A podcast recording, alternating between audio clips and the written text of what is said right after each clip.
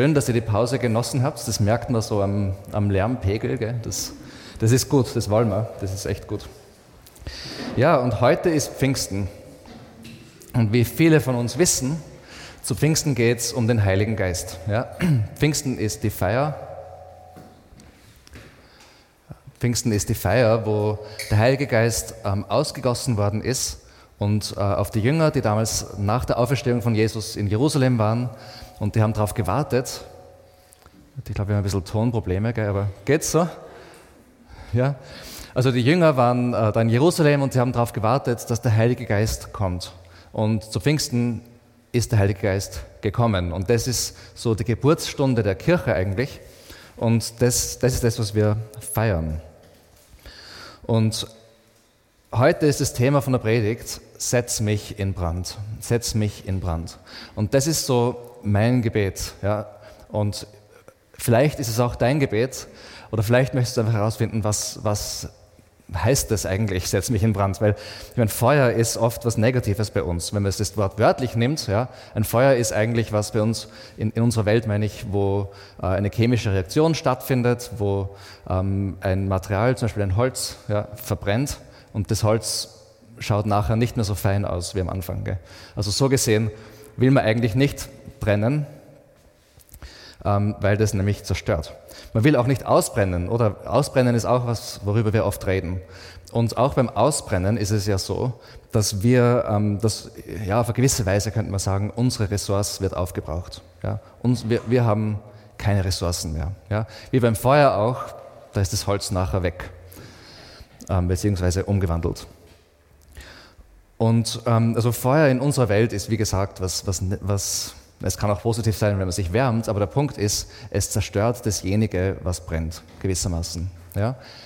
Weil das Feuer nährt sich von den Dingen, die es verbrennt. Ja? Es braucht die Dinge, um genährt zu werden. Bei Gott funktioniert vieles anders. Ja? Und äh, wenn wir davon reden, vom Feuer Gottes, ja, dann Gott ist, ist jemand, der nicht in, ein, in der geschaffenen Welt äh, auf die, auf die erschaffene Welt angewiesen ist. Ja? Wo wir können in der erschaffenen Welt etwas nehmen und umwandeln in was anderes. Das ist auch, was Feuer eigentlich macht. Aber Gott ist derjenige, aus dem alles heraus entstanden ist.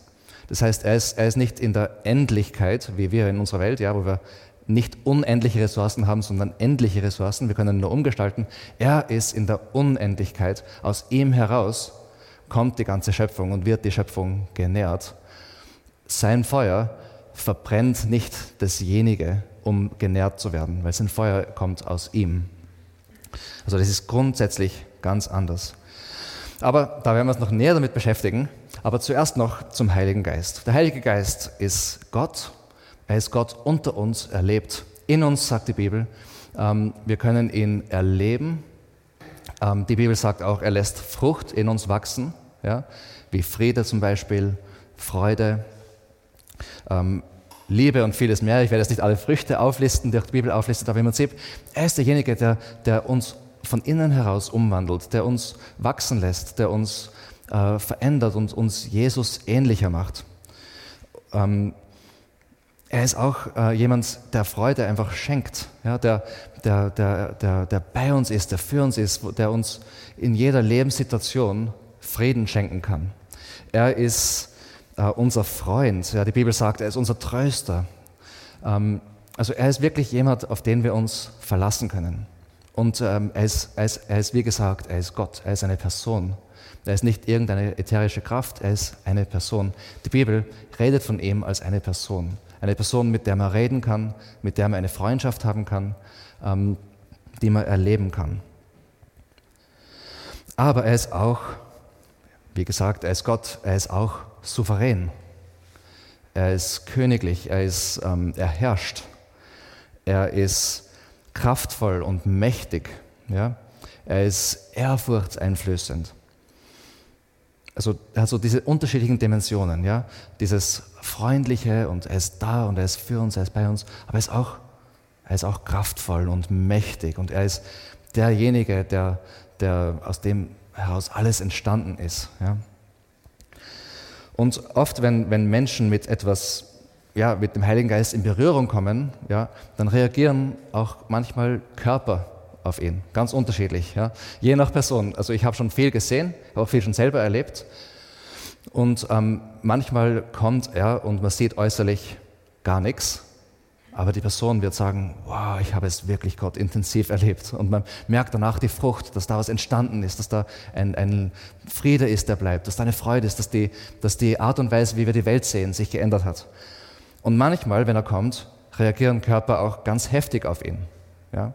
Ähm, ich habe schon, ich, ich sage euch ein paar Dinge, ähm, die ich selber in meinem Leben erlebt habe. Viele von euch haben auch schon Dinge erlebt. Heute geht es nicht um diese Sachen, aber ich möchte es erwähnen, weil ich mir denke, ähm, ist eine gute Gelegenheit. Wir reden über den Heiligen Geist und reden wir ganz praktisch, wie man ihn auch ja, erleben kann. Und wenn das mal dann bei uns passiert, dann wisst ihr, was das ist. Also ich sage euch mal, was ich persönlich erlebt habe. Beziehungsweise ich nehme euch vielleicht ein bisschen mit, mit äh, auf meine Reise mit diesen Dingen. Ähm, ich, hab, ich bin in einem gläubigen Elternhaus aufgewachsen und als Teenager war ich ähm, bei einer befreundeten Familie in Deutschland. Wir waren dort auf Besuch und die waren in einer Kirche, die sehr offen war für das Wirken vom Heiligen Geist. Und ich war dort so bei einem ja, Kinderprogramm irgendwie, Jugendlichenprogramm, weiß nicht. Und ich habe dort erlebt, wie für Leute gebetet wurde und manche von denen sind umgefallen. Ja, einfach umgefallen.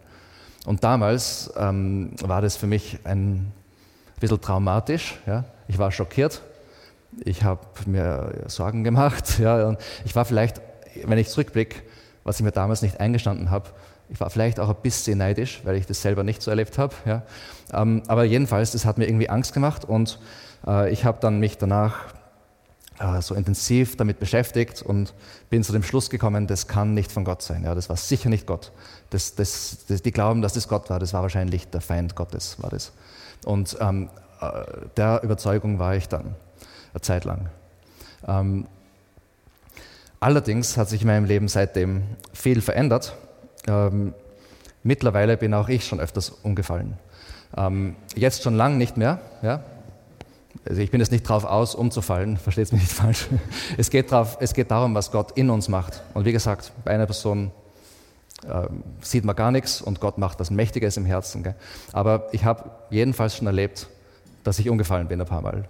Ähm, einfach weil seine Kraft so stark auf mich gekommen ist. Und es war jedes Mal ein positives Erlebnis für mich, wo ich Gott näher gekommen bin. Okay. Ähm, auch als Teenager habe ich mich damals taufen lassen. Und äh, wieder, ich bin in einer Kirche aufgewachsen, wo einfach dieses Thema nicht sehr präsent war, ja, von dem, was man auch äußerlich erleben kann mit dem Heiligen Geist. Ich habe mich taufen lassen. Ich bin damals, ähm, die haben so ein Taufbecken gehabt. Äh, ich bin rausgekommen aus dem Taufbecken und hinter der Bühne war so eine Umkleidekabine, da war ich drinnen, habe mich umgezogen und in dem Moment ist einfach so eine große Freude auf mich gekommen von Gott. Äh, und ich habe einfach lachen müssen. Ich habe nicht mehr aufhören können zu lachen vor Freude. Ich habe damals nicht gewusst, was es ist. Habe das noch nie gesehen gehabt, habe noch nie darüber gehört gehabt.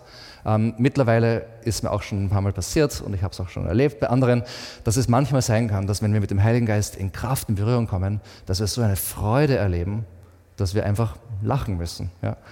Und ähm, ja, also das war das. Ich habe auch ähm, als Teenager angefangen, äh, in Zungen zu sprechen. Das ist, wenn der Heilige Geist einem eine, eine Sprache gibt, wo man dann betet auf einer Sprache, die man selber nicht versteht, äh, und aber dabei erlebt, wie der Heilige Geist durch einen betet und das wirklich eine, eine Nähe zu Gott schafft.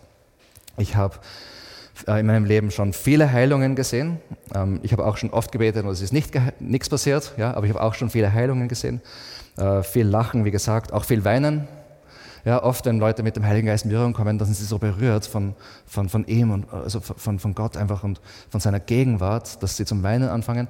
Manchmal habe ich schon gelacht und geweint gleichzeitig. Ähm, und ja, was ganz was Neues, also das Neueste, ja, was mir persönlich passiert ist, das war vor, da waren wir schon in Linz eigentlich, also vielleicht vor drei Jahren oder so. Ich, ähm, da habe ich so ein Erlebnis gehabt mit dem Heiligen Geist, wo ich einfach im, im Gebet war und ich habe so eine Schwere gespürt, die auf mich gekommen ist, eine richtige Schwere und ähm, eine Furcht, aber keine Angst. Ja? Einfach so eine tiefe Ergriffenheit von dem, wie mächtig er ist, ja? dass er dass er wirklich, dass um die Sache geht, so auf die Art. Ja. Das, also es war so eine, eine Ehrfurcht eigentlich. Ja, und noch was ganz Schräges. Wir, haben, wir waren einer, in einer Kirche in Deutschland und da ist während der Anbetungszeit äh, auf einmal Goldstaub da gewesen, Goldstaub, ja, also Goldstaub. Und die Jill und ich, wir haben uns so gedacht, naja, schauen wir mal, wo das herkommt. Vielleicht ist es da irgendwo runtergefallen. Oder so. wir, wir haben keine Quelle entdecken können, wo der Goldstaub herkommt. Aber wir haben uns ein bisschen gedacht, ja, das ist ja ein bisschen lächerlich fast. Ja, ganz ehrlich. Ja. Und dann ist uns nachher in, der, in einer anderen, ich glaube danach in der Anbetungszeit, ähm, damals war dann Sim noch recht klein, also unser Sohn, ähm, ich habe ihn so gehalten und auf einmal sehe ich, dass bei ihm Goldstaub in den Haaren war. Ja. Und es, ich habe nichts es war halt einfach nichts in der Nähe, wo der Goldstaub herkommen hätte können. Und ich habe dann bemerkt, hey, das ist einfach, ich verstehe zwar nicht, warum Gott das so macht, aber es ist einfach, ja, er segnet uns gerade mit einem Zeichen von seiner Gegenwart. Und witzigerweise, ein paar Wochen danach waren wir ganz woanders in Österreich bei einem Vineyard-Leitertreffen und da in der Anbetungszeit ist wieder nur beim Nassim auf einmal wieder Goldstaub in den Haaren gewesen. Und das war nicht dasselbe, wir haben ihn schon gewaschen dazwischen.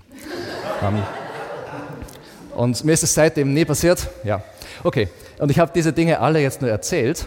Ähm, ich, und ich bin mir sicher, wenn wir jetzt da ein Open Mic machen würden, kann es gut sein, dass der eine oder andere von euch noch vielleicht viel schrägere Erfahrungen gemacht hat mit dem Heiligen Geist. Aber ich wollte euch einfach in meine Reise ein bisschen mit hineinnehmen, um zu sagen, ähm, ich bin offen für alles, was der Heilige Geist machen will. Aber wir wollen nichts selber versuchen zu produzieren. Ja? Und ähm, was immer der Heilige Geist machen will, ja, ist, ist gut, wenn es er macht. Es geht nicht darum, was äußerlich passiert, es geht darum, was innerlich passiert. Aber es darf äußerlich was passieren. Ich möchte mein Leben so leben, dass der Heilige Geist mit mir machen kann, was immer er will, ob ich es verstehe oder nicht. Weil ich ihm vertraue und weil ich weiß, dass er gut ist. Und irgendwann werde ich es verstehen. Aber wie gesagt, diese spektakulären Dinge, die man mit dem Heiligen Geist erleben kann, die sind allesamt nicht das Hauptsächliche. Manche erleben ihn generell recht spektakulär, manche erleben ihn generell auf sehr gewöhnliche Art. Ähm, aber es geht eben nicht um die Art und Weise, wie wir ihn spüren oder erleben, sondern es geht darum, was er in unserem Leben macht. Es geht um die Frucht. Und wenn ich über die Jahre zurückschaue, ja, über, und das ist mehr als man sich denkt bei mir, dann äh, ist das Wertvollste, was er mir geschenkt hat, einfach das, was er in mir gemacht hat. Und drum bei uns in der Vineyard Linz, der Heilige Geist darf machen, was er will. Ja? Und ähm, mein Herzensschrei für mich heute, für mich, für uns alle ist, setz mich in Brand. Ob dieses Feuer äußerlich sichtbar ist oder nicht, ganz egal, setz mich in Brand. Ich will voll vom Heiligen Geist sein. Ich will für ihn brennen. Ich will voll von seiner Freude sein. Ich will von, voll von seiner Leidenschaft sein, von seiner Gegenwart, von seiner Heiligkeit, von seiner Gerechtigkeit, von seinem Herz für die Welt von seiner Liebe. Das möchte ich von ihm. Ich möchte mehr von ihm, wie wir heute gesungen haben. Und heute geht es um seine Gegenwart. Jetzt, Christen sind oft ein bisschen verwirrt, wenn es um die Gegenwart vom Heiligen Geist geht, ja? weil sie sagen, ist nicht Gott überall gegenwärtig? Ja, Gott ist überall gegenwärtig. Im Alten Testament steht auch, äh, egal wo wir hingehen, ja, also er ist immer da. Gott ist überall gegenwärtig. Aber wenn wir von der Gegenwart Gottes reden, dann reden wir von was anderem. Dann reden wir von seiner speziellen Gegenwart, von seiner kraftvollen Gegenwart, von seiner Manifestation von seiner Macht, ja, von, von dem, dass er an einem Ort wirkt und erlebbar ist und sich uns persönlich annähert. Der, der John Wimber, der Gründer von der Vineyard-Bewegung, hat gesagt, das ist ein Zitat, das ich wirklich mag, wir suchen nicht Gottes Macht, wir suchen seine Gegenwart. Seine Macht und alles andere, was wir brauchen, finden wir immer in seiner Gegenwart. Und heute werden wir uns anschauen, wie der Mose im Alten Testament Gottes Gegenwart erlebt hat. Wir werden uns drei Szenen anschauen aus dem Leben von Mose. Ähm, es hat viel mit Feuer zu tun, es hat viel mit Gottes Gegenwart zu tun und es hat dann auch mit uns zu tun. Und die erste Szene, die wir uns anschauen, ist Mose und der Dornenbusch. die, äh, Im Prinzip ist es da so, der Mose ist in Ägypten aufgewachsen. In Ägypten war sein Volk ähm, in der Sklaverei. Ja, die waren alle dort versklavt. Der Mose hat dann fliehen müssen. Äh, wenn ihr wissen wollt, warum, müsst ihr das zweite Buch Mose lesen. Und ähm, er hat dort fliehen müssen und ist dann in die Wüste gekommen und hat dann dort lange Zeit gelebt. Er war dann Hirte, hat auch geheiratet. Und eines Tages äh, passiert etwas und da steigen wir jetzt ein in die Geschichte. 2. Mose, Kapitel 3, Verse 1 bis 6. Mose hütete die Herde seines Schwiegervaters Jethro, des Priesters von Midian. Eines Tages trieb er die Tiere durch die Wüste und kam zum Horeb, dem Berg Gottes. Da erschien ihm der Engel des Herrn in einer Feuerflamme, die aus einem Dornbusch schlug. Mose sah, dass der Busch zwar in Flammen stand, aber nicht verbrannte. Das ist ja seltsam, sagte er zu sich selbst. Warum verbrennt dieser Busch nicht? Das muss ich mir näher ansehen. Als der Herr sah, dass Mose herankam, um es genauer zu betrachten, rief er ihn aus dem Busch heraus. Mose, Mose. Hier bin ich, antwortete Mose. Komm nicht näher, befahl Gott ihm. Zieh deine Sandalen aus, denn du stehst auf heiligen Boden. Ich bin der Gott deiner Vorfahren, der Gott Abrahams, der Gott Isaaks und der Gott Jakobs. Als Mose das hörte, verhüllte er sein Gesicht, denn er hatte Angst, Gott anzuschauen. Okay, wir sehen da gleich einmal, da ist eine andere Art von Feuer. Ja?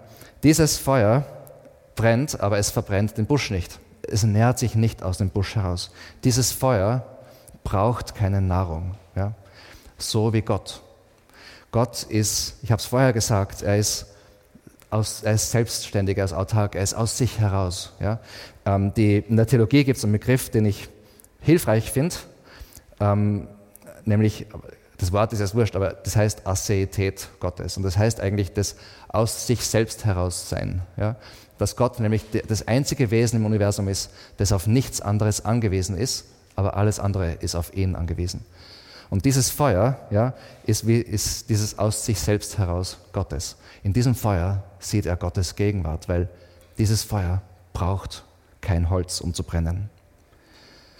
Wir Menschen, die ganze Schöpfung, brauchen Input, um Output zu haben. Aber Gott braucht keinen Input, er hat einfach Output. Und wir wurden erschaffen, um perfekte Beziehung zu Gott zu haben, weil wir diesen Input von Gott brauchen, damit alles andere funktioniert. Und wir haben uns aber von ihm entfernt. Wir wollten ihn nicht anbeten, wir wollten unseren eigenen Weg gehen als Menschen. Wir wollten selbst bestimmen, was gut ist, was schlecht ist. Äh, und wir haben uns von ihm entfernt. Und in der Bibel wird das beschrieben, zum Beispiel in Jesaja 53, auch im Alten Testament. Ähm, äh, das etwas voraussagt über Jesus und da steht im Vers 6, wir alle gingen in die Irre wie Schafe. Jeder ging seinen eigenen Weg. Doch ihn ließ der Herr die Schuld von uns allen treffen. Und wenn wir, was Jesus am Kreuz gemacht hat, ist, dass er die Auswirkung von dem, dass wir von diesem ewigen Feuer getrennt sind, ja, von dieser ewigen Energiequelle, von, die, von dieser Lebensquelle, dass wir getrennt sind davon, die Auswirkung davon hat Jesus auf sich genommen und ist deswegen am Kreuz gestorben.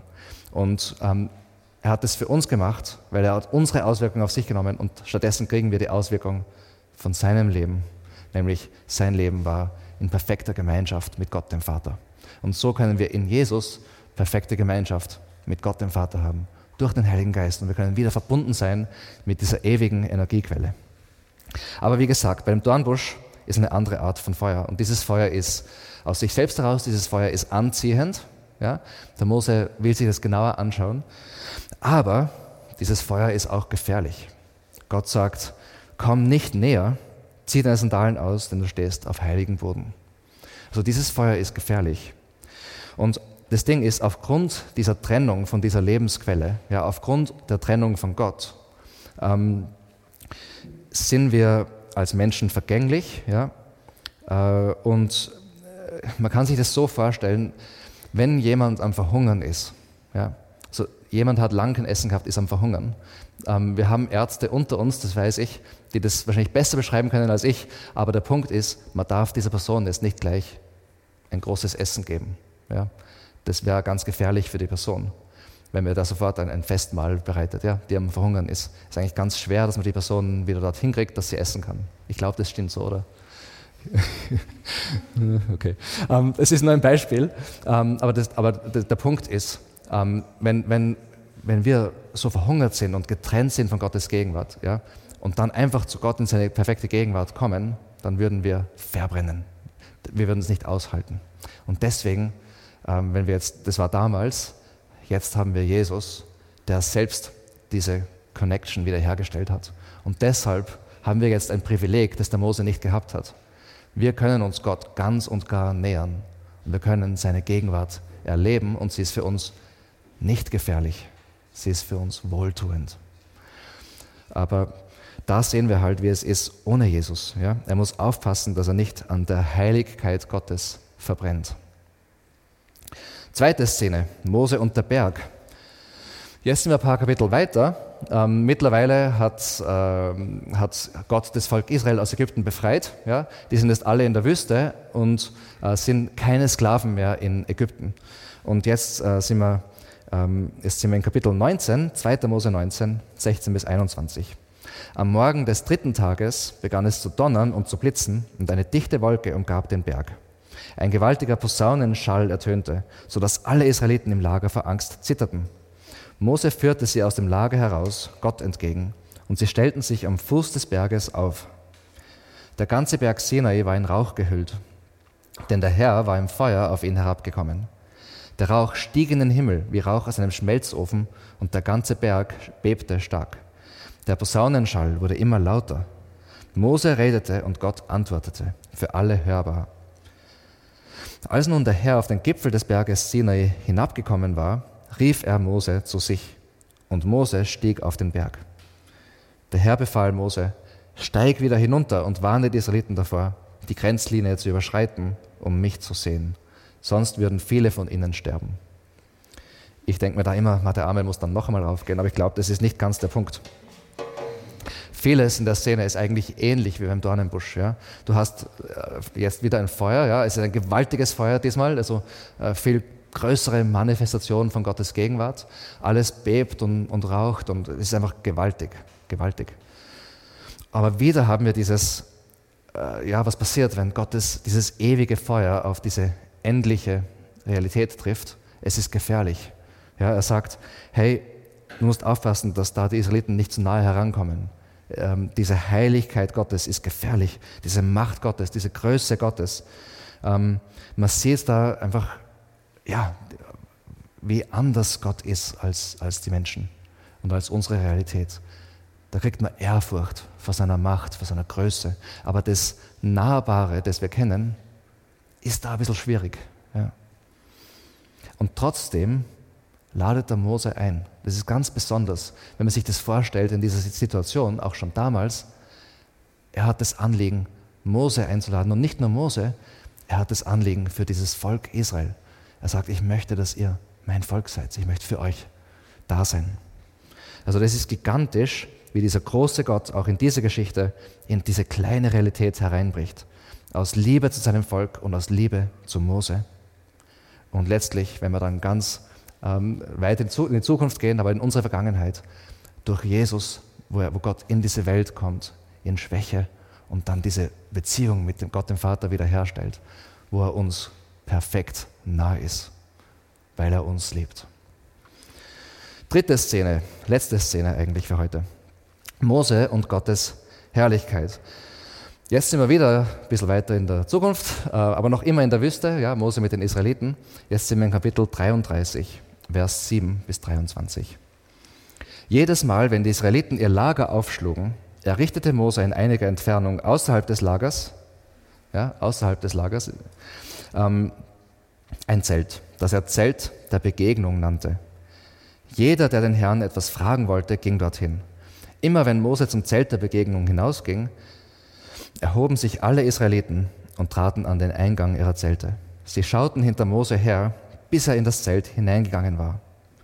Sobald Mose das Zelt betreten hatte, ließ sich die Wolkensäule nieder und lagerte vor dem Eingang, während der Herr mit Mose sprach. Wenn die Israeliten sahen, dass die Wolkensäule vor dem Eingang des Zeltes der Begegnung stand, warf sich jeder am Eingang seines Zeltes zu Boden. Der Herr sprach mit Mose von Angesicht zu Angesicht, wie einer, der mit seinem Freund redet.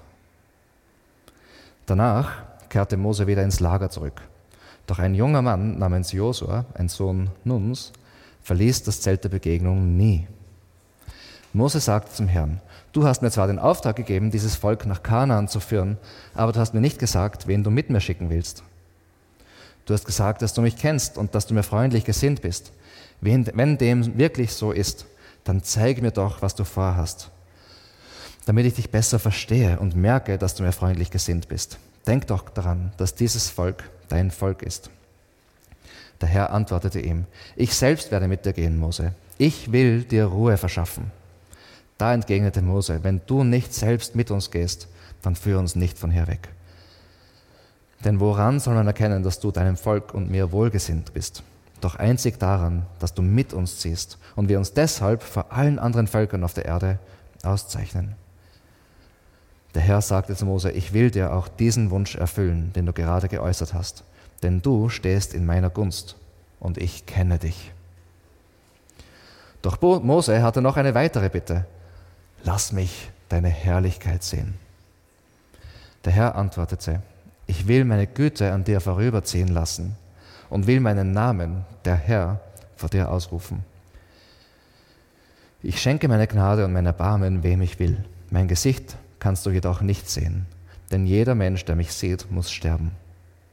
Dann fuhr der Herr fort, stell dich hier auf diesen Felsen neben mich. Wenn ich dann in meiner Herrlichkeit vorüberziehe, werde ich dich in die Felsspalte stellen und meine Hand schützend über dich halten, bis ich vorübergegangen bin. Dann will ich meine Hand wegnehmen und du wirst mir hinterher sehen. Mein Gesicht aber kann niemand sehen. Okay, diese Themen, die wir uns bis jetzt angeschaut haben, sehen wir, glaube ich, da jetzt noch verstärkt. Ja? Also erstens diese Intimität mit Gott. Ich finde es einfach so gewaltig, wie man hier diese Beziehung zwischen Mose und Gott sieht. Diese Liebe, die da ist. Ähm, man erkennt es in so vielen Arten und Weisen, aber schon allein, dass das Zelt Zelt der Begegnung heißt. Ja? Da will dieser Gott dem, den, den Menschen begegnen. Das ist gewaltig, wenn man sich da hineindenkt. Ja? Dann äh, Moses sagt Dinge wie, dass du mich kennst und mir freundlich gesinnt bist, damit ich dich besser verstehe und merke, dass du mir freundlich gesinnt bist. Er sagt, dass dieses Volk dein Volk ist. Er sagt, wenn du nicht selbst mit uns gehst, dann führ uns nicht von hier weg. Ja? Solche Sachen sagt er. Und Gott sagt Sachen wie, ich selbst werde mit dir gehen. Du stehst in meiner Gunst und ich kenne dich. Da merkt man, da ist, da ist Beziehung vorhanden. Was mich auch für der Stelle so berührt, ist der Josua, der da erwähnt wird. Der verlässt das Zelt der Begegnung nie.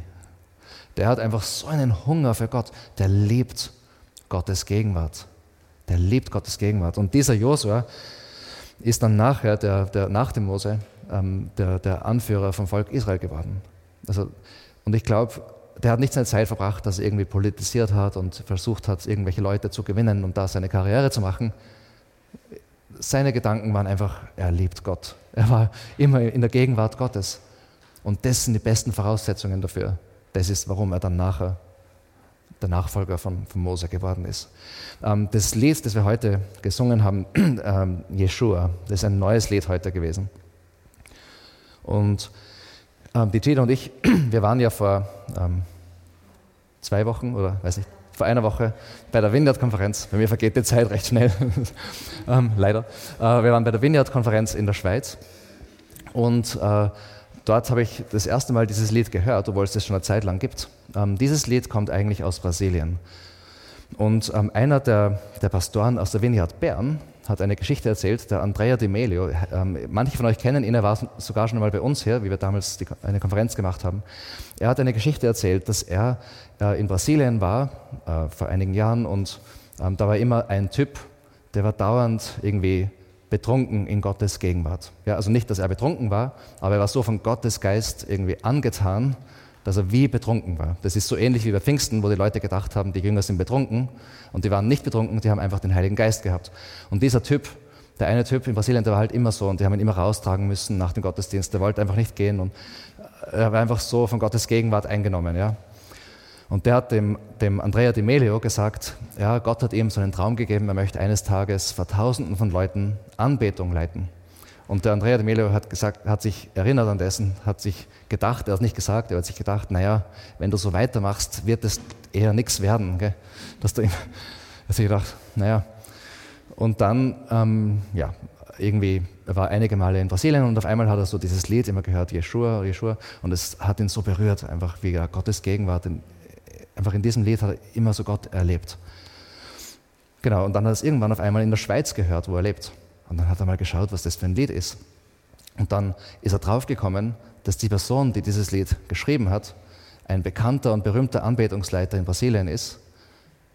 Und das ist genau die Person gewesen, die damals immer so getan hat, also die immer in Gottes Gegenwart war. Und dann hat er, sagt er, da war er richtig von Gott irgendwie, er hat sich erinnert an das, was er sich damals gedacht hat und er war irgendwie wie überführt. Er hat gemerkt, hey, der Gedankengang war nicht richtig damals.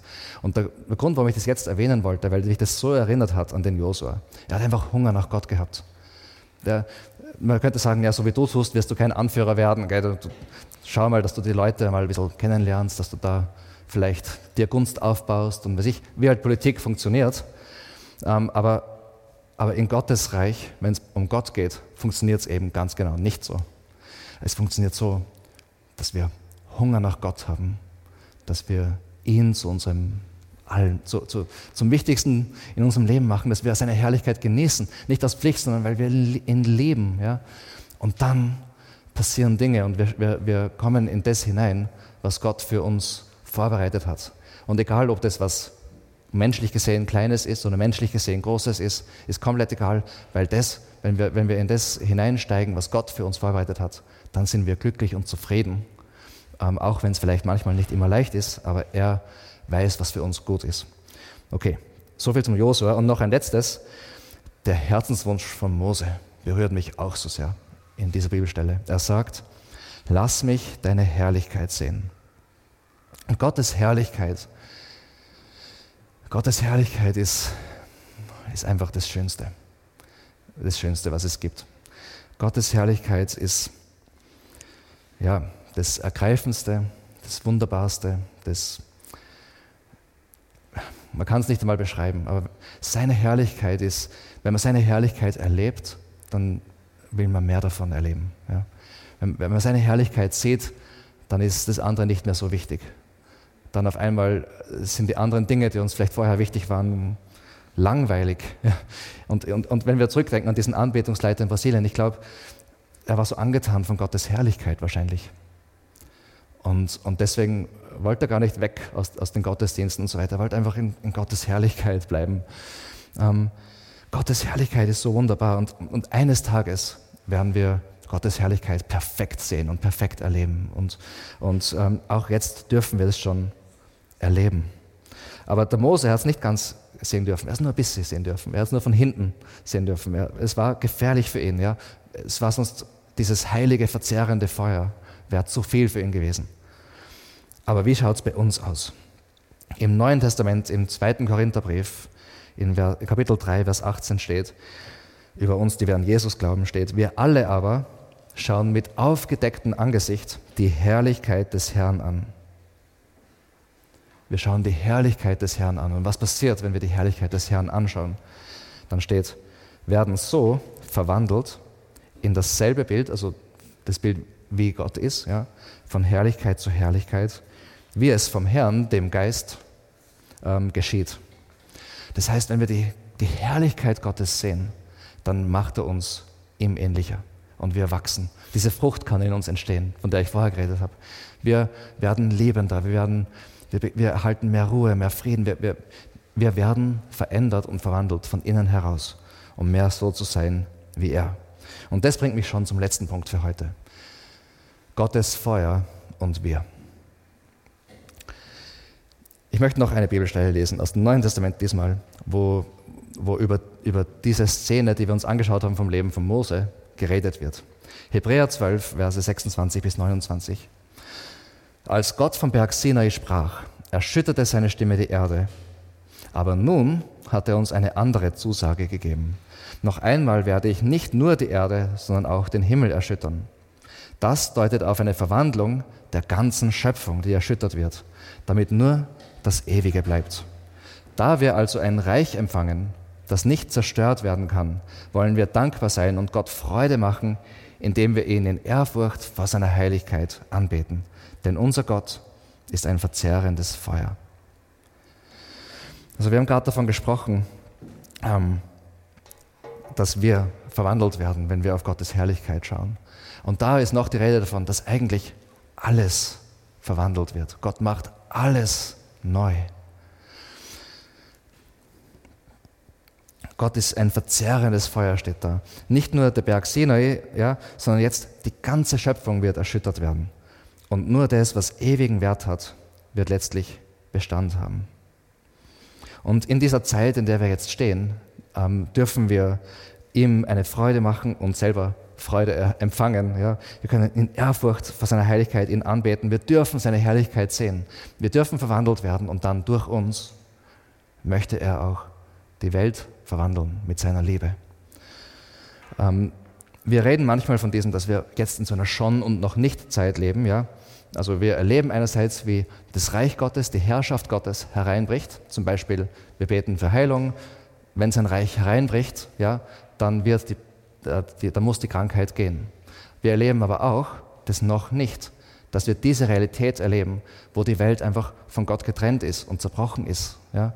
Deshalb gibt es weiterhin Krankheit, deshalb gibt es Krieg, deshalb gibt es Armut, deshalb gibt es Ungerechtigkeit und Sklaverei und Umweltzerstörung und diese Dinge. Das sind Dinge, die daraus kommen, dass wir nicht mit Gott in, in perfekter Beziehung stehen. Und das erleben wir auch. Wir leben als Christen ähm, in, in, einer Zwischenzeit, einer Zeit der Erschütterung, wo diese beiden Realitäten aufeinander krachen. Ja? Und durch uns kann, können, kann diese Realität vom Reich Gottes in unsere Welt hineinkrachen. Ja? und Dinge erschüttern. Aber wo diese Erschütterungszeit endet, wo alles dann komplett erschüttert wird, so dass nichts mehr von dieser vorigen Realität übrig bleibt und nur mehr diese Realität Gottes da sein wird, sagt die Bibel, ist, wenn Jesus wiederkommt. Das ist, wenn das noch nicht wegbricht und nur mehr das schon da ist. Und das ist, steht im vorletzten Kapitel der Bibel, Offenbarung 21. Verse 1 bis 5. Da steht, dann sah ich einen neuen Himmel und eine neue Erde. Denn der alte Himmel und die alte Erde waren verschwunden. Und auch das Meer war nicht mehr da. Und ich sah die heilige Stadt, das neue Jerusalem, von Gott aus dem Himmel herabkommen, wie eine schöne Braut, die sich für einen Bräutigam geschmückt hat. Das ist poetische Sprache, ja, das ist, das ist Prophetie, das ist bildlich. Aber da ist auch die Rede von dieser Liebesbeziehung. Ja, die Braut ist, ist die Kirche, der Bräutigam ist Jesus. Das, das, da kommt eine gewaltige Hochzeit auf uns zu. Ich hörte eine laute Stimme vom Thron her rufen, siehe, die Wohnung Gottes ist nun bei den Menschen. Also von, du darfst nicht zu nahe kommen, weil du willst sterben, zu, ich wohne jetzt perfekt bei dir, ganz bei dir. Es trennt jetzt niemanden mehr etwas von Gott. Seine Wohnung ist nun bei den Menschen. Er wird bei ihnen wohnen. Sie werden sein Volk sein. Gott selbst wird bei ihnen sein. Er wird alle ihre Tränen abwischen. Es wird keinen Tod und keine Trauer und kein Weinen und keinen Schmerz mehr geben, denn die erste Welt mit dem ganzen Unheil ist für immer vergangen. Und der, der auf dem Thron saß, sagte, ja, ich mache alles neu. Das ist, wo die Reise hingeht. Das ist, was uns erwartet. Das ist, wo diese Erschütterungszeit endet. Und wir wissen auch, wo diese Erschütterungszeit gestartet hat. Jetzt sind wir bei Pfingsten. Apostelgeschichte 2, Verse 1 bis 3. Am Pfingsttag waren alle versammelt. Plötzlich ertönte vom Himmel ein Brausen, wie das Rauschen eines mächtigen Sturms, und erfüllte das Haus, in dem sie versammelt waren. Dann erschien etwas, das aussah wie Flammen, die sich zerteilten wie Feuerzungen, die sich auf jeden einzelnen von ihnen niederließen. Und alle Anwesenden wurden vom Heiligen Geist erfüllt und fingen an, in anderen Sprachen zu sprechen, wie der Heilige Geist es ihnen eingab. So hat diese Erschütterungszeit gestartet. Da ist diese neue Realität ähm, auf, auf, ausgegossen worden auf alle Menschen, die das wollen, ja? Jeder Mensch, der das möchte, kann das Angebot von Jesus annehmen und dann zu ihm gehören. Und wenn das jemand macht, dann wird er mit Gott verbunden. Er wird adoptiert, er ist sein Sohn, er gehört zu ihm. Da ist keine Trennung mehr. Dann kommt der Heilige Geist, in dem Moment kommt der Heilige Geist und füllt die Person. Und das ist, was da passiert ist, dass der Heilige Geist gekommen ist und die Menschen gefüllt hat. Und da steht wie Feuerzungen, ja, da haben wir wieder dieses, dieses Brennen. Ähm, sie haben in anderen Sprachen geredet, das ist erst, was wir auch heute erleben.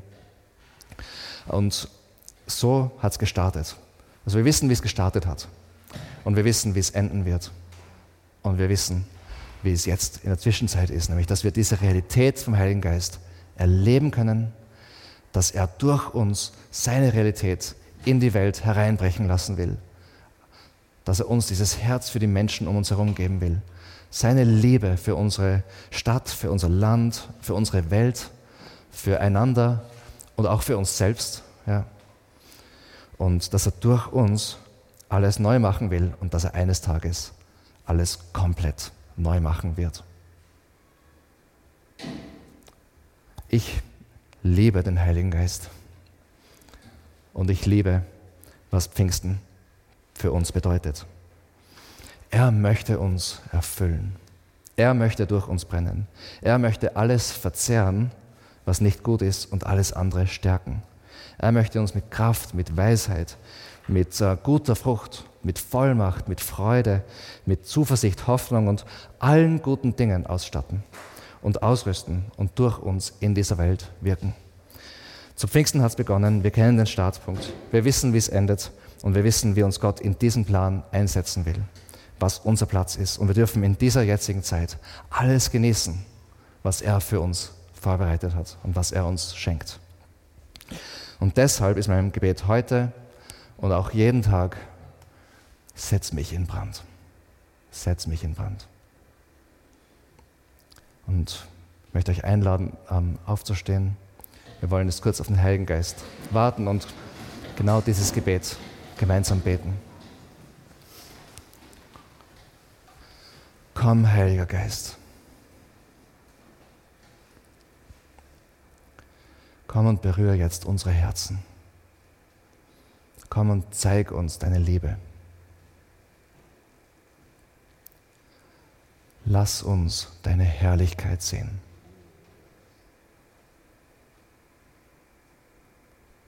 Mehr von dir.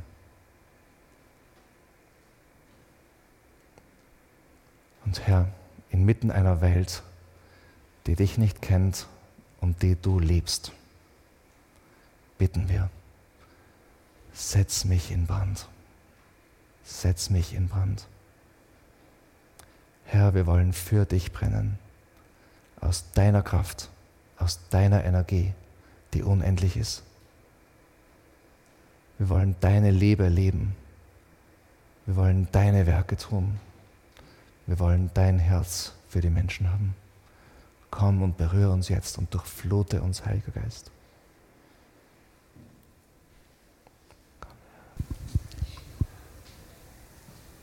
Bleib mal in dieser Haltung und schau, was dir der Heilige Geist sagen will. Vielleicht spürst du was.